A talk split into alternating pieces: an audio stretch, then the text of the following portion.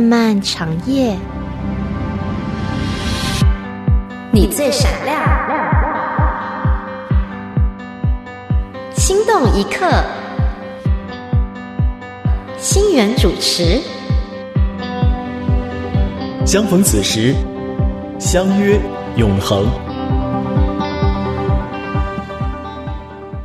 亲爱的朋友，你好，我是星源，欢迎来到今天良友电台的心动一刻节目。今天是我们人格研究室单元的分享时间。哇，我们花了太长的时间和太多的篇幅去了解自恋型人格他们的行为举止、他们的特征，以及我们如何避免受到这样的人的伤害。伤害过后，我们又应该如何疗愈自己？那今天星源想跟你分享一个有点违反常理的事情。就是呢，我们都知道自恋者，因为他，嗯，经常控制别人，他自私自利，完全都为了自己嘛。那这样的人通常都有一个特点，他好像在很多层面过得比我们好。他没有那么孤单，因为他经常换伴侣。他事业上呢，往往也能够取得成功。哎，这是非常让人眼红的哈，而且领导职位上。也往往比我们有更高的层次。难道我们这些普普通通的，我们遵循信仰和道德，我们不伤害其他的人，只能甘于一直被这种人所伤害，但是自己永远没有办法活出个样子来吗？你会发现，可能我们需要从自恋者身上学到一些东西。好，这话呢？会让你感觉到愤怒，哇！你怎么可能从糟糕的和虐待他人的人身上学东西呢？表面上看，这有一些自相矛盾，但是我们必须从中去提取一些好的东西，否则只知道对方如何不好，我们如何远离，这好像哎有点浪费了，不是吗？好，那接下来的内容，星源就跟你一起去分享。如何从自恋者身上学到一些哎，对我们来说有用的好的东西？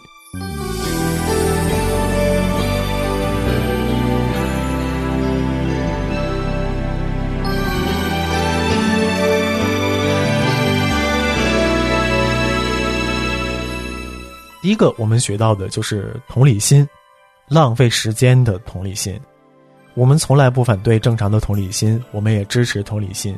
但是很多时候呢，自恋者如此高效能够取得成功的原因，是因为他们没有同理心，他们不在乎，他们不倾听别人的问题，他们不会花时间跟人沟通，所以呢，他们节省了很多的时间。想想啊，如果你有一个朋友正在经历一些事，你度过了非常忙碌、非常累的一天，然后呢，还有一些截稿日期，你必须要赶。但是呢，你仍然抽出时间啊，要给他打电话、发信息，结果呢，就是你更累了，而且呢，你还为朋友的事情感觉到精疲力尽，你还要花时间记住别人的生日，为别人做事儿，还有可能呢，当别人的司机啊，给人开车等等。其实这里边呢，有些事情可能并不符合你自己的心意。好了，那这就是我们学到的，同理心、同情心是需要时间的。这个时间你花的到底值当不值当呢？所以呢，下次如果你想因为为什么不这样做而责备自己的时候，我们学到了什么呢？就是不要觉得自己很有效率，也不要想知道为什么自恋者比你做的更多，或者呢，他们把时间都能够留给自己。或许你会受到自恋者的批评，他们说为什么你不能够做的更多？但其实呢，你确实能把事情做好。同理心意味着你比他们要做更多的事儿，但是呢，你都在为别人服务。就像两个人都去登山，哎，你背了一身很沉的背包，所以呢，你就走得更慢、更疲惫。同理心好，我们要有，但是呢，我们要判断这件事到底值不值得去做。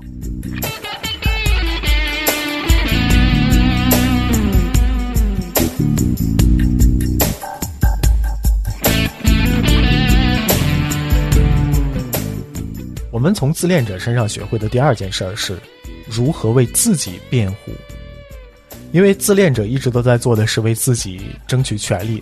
我们不是说什么事儿都要狡辩啊，不是说非要争取自己的一些特殊地位，把自己凌驾于他人之上哈。但是呢，大多数自恋虐待的幸存者都把自己放在最后，甚至呢不会把自己放在中间。他们通常呢不再为自己辩护，所以可能因此呢错失了很多非常好的机会，或者呢导致失败。我们看看自恋人格如何做到这一点的啊？因为在某些情况下呢，一部分是特权，这个不用怀疑呀。自恋者即使没有超级特权，他们也不会只是坐在那里，他们会提醒人们他们在哪儿，而且他会不管别人烦不烦，都会提出自己的要求，觉得自己非常的重要。哎，我就是一个公主一样，我什么时候需要就能够得到才行，这就是自恋者。举个例子啊，你在药店排队买药的时候啊，前面人很多，你自己都没有耐心了。但是终于轮到你了，哎，机器出故障了，你在旁边等一会儿哈。然后呢，这个店员就歇菜了，把你晾在那儿了，怎么办？如果你是一个自恋者，你一定开始抱怨，你必须把这个事儿给我弄好，你必须把这个药给我，否则是不行的。我们不一定大吵大闹，但是自己毕竟排队很长时间了，浪费了很长时间，到这里呢又卡住了，这不是你的责任和错。为什么不要求对方赶紧去尽责的满足你的要求呢？这一点我们是可以向自恋者学习的。当自己确实被忽略了，当自己呢因为别人的错误而要承担责任后果的时候，我们应该站出来去维护自己的权利。另外就是我们学会自我宣传啊，有的时候是很重要的。这个自恋者非常的善于立人设啊，非常善于打扮自己啊，他们表现得非常的傲慢，而且呢，经常在所有人面前愿意显出自己多么聪明。当然了，如果完全这么做显然是不对的，但是呢，自恋者他们非常擅长，呃，让所有的人知道他们自己可以做什么，即便他们可能真的没有这个能耐。经历过自恋关系的人，尤其是如果你的父母亲是自恋者，那么你经常会忽视这一点，就是呢，在多年受气的熏陶之后呢，你知道保持冷静有多么的重要，但是你应该学会为自己辩护。这种辩护不一定是傲慢的姿态，但是呢，你必须坦率的讲述你是有这个能力的。很多情况下，我们需要做一些自我宣传。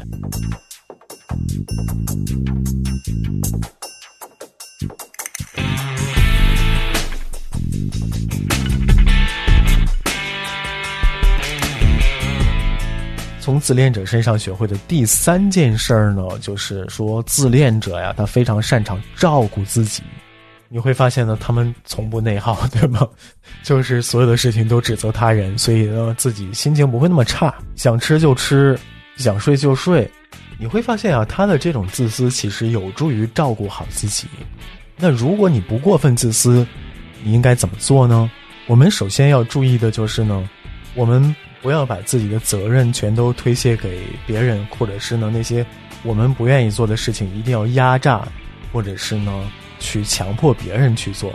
那么除此之外，在我们自己力所能及的情况下，应该照顾好自己，研究一下吃什么东西对我们自己是好的。我应该睡觉睡多长时间？找出一个适合自己的时段，对我自己是好的。我是不是应该每个星期抽出一段时间坚持下去去做体育锻炼，对我是好的？如果我感觉到身体不舒服了，是不是应该及时去做检查，让医生给自己建议等等？你不要过分的。都去满足他人的需求了，都去照顾别人了，而忽视去关心和照顾自己。要知道，能把自己照顾好，其实这本身是一件很了不起的事情。我们从自恋者身上学到的第四件事儿就是，我们也应该学会去表达愤怒，表达自己的情绪。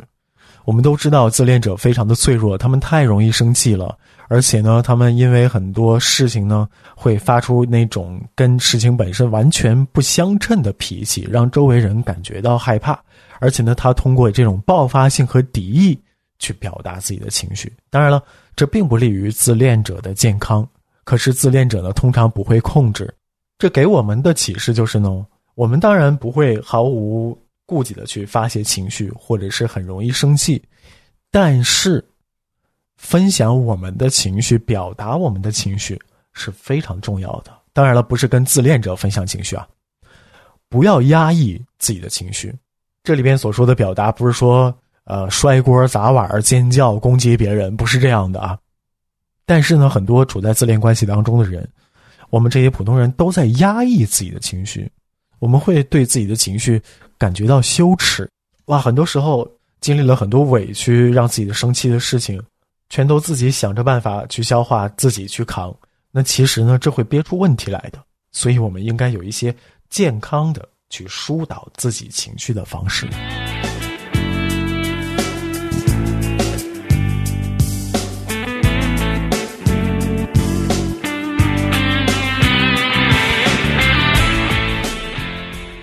第五个，我们要跟自恋者学习的就是控制。对于自恋的人来说呢，他们的控制是控制所有的人，控制所有的事情，而且呢，他的这种控制是变本加厉的。他们永远不会满足于对别人的控制，想要控制别人的行为、想法，然后呢，让他们为自己服务，这当然是不健康的。但是呢，我们可以在生活当中做其他事情，让自己的生活井井有条。开始变得有秩序。那比如说，我们布置一个自己独立的空间，我们有规律、有秩序的去摆放自己的东西。我们对于自己学习、工作、生活的时间有一点点规划。这些对于自己的规划呢，还有秩序，可以从小到大的去进行。自恋的人好像总是生活在自私还有愤怒当中，但是呢，他们承受的压力真的比我们小得多。他们把脾气都发到别人的身上了，然后呢，就可以去规划自己的生活。有时候呢，这种规划不一定非要跟别人说，但是呢，或许我们可以写下来自己所取得的成就清单，把它们归档，然后呢，在职场当中或许有用。我们可以花一些时间为自己做一顿好吃的，啊，或者好好的出去运动，等等，这些呢，都是我们给自己的规划。所以说，我们可以在不失去同理心、同情心，而且呢，符合道德和信仰的情况下去做这些事情。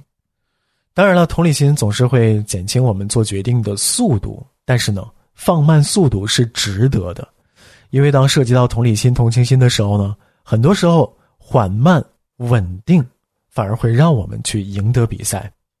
成功不仅仅是一个职位或者是银行的余额。而是跟那些值得互相尊重的人维持互惠的关系，这种关系可能自恋者一辈子都没有办法拥有，因为他们的目的是过分自私、过分控制他人的。